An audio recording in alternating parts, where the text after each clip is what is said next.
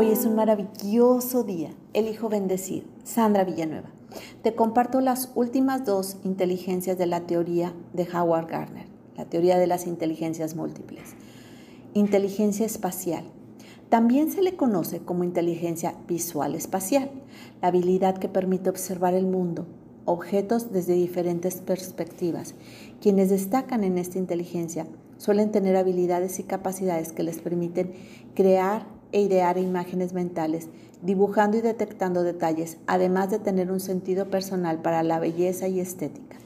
En esta inteligencia encontramos la capacidad para manejar todo lo que se refiere a los órdenes espaciales abstractos, empleando para ello imaginación, creatividad, sentido de orientación o de lógica.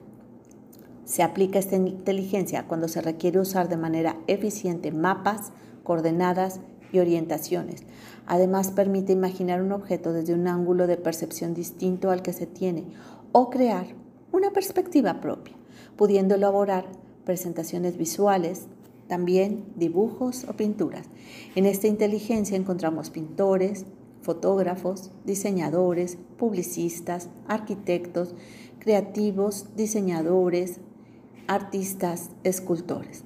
También en esta inteligencia destacan los ajedrecistas y así como los taxistas que deben poseer un exquisito mapa mental de las ciudades por las que transitan, especialmente los taxistas de la ciudad de Londres. Quienes tienen este tipo de inteligencia tienen la capacidad de pensar, ver, imaginar o crear en su mente en tres dimensiones. Ver desde la famosa 3D Además, son hábiles en la resolución de problemas espaciales como dibujar y pintar, leer mapas, contemplar cuadros, resolver laberintos o realizar juegos de construcción.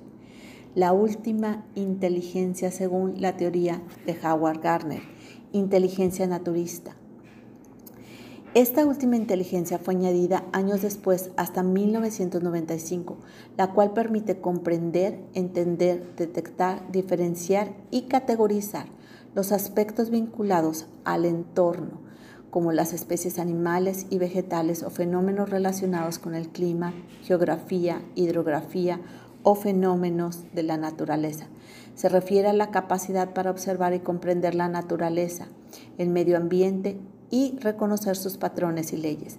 Esas habilidades han evolucionado en la especie a partir de la necesidad de distinguir las plantas que eran benéficas de las que eran peligrosas, al igual que las situaciones seguras de peligrosas, etc.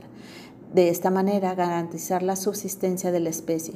Es frecuente hallar altos niveles de inteligencia naturista en biólogos, botánicos, exploradores, jardineros, climatólogos, etc se relaciona con el gusto que tienen unas personas por los temas medioambientales, plantas y animales, quienes también tienen esta inteligencia disfrutan actividades como ir a acampar, hacer senderismo, cuidar animales, conocer detalles de la naturaleza, reciclar, cuidar el medio ambiente, etc.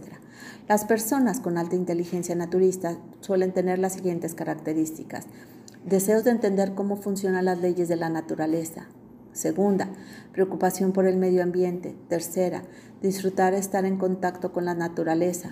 Cuarto, identificar características de la fauna y flora. Quinto, les gusta explorar y descubrir nuevas especies y comportamientos. Sexto, les gusta usar herramientas de observación, microscopios, prismáticos, telescopios, etc. Y última, muestran interés por las carreras de ciencias como biología, botánica, química, zoología y veterinaria, etc.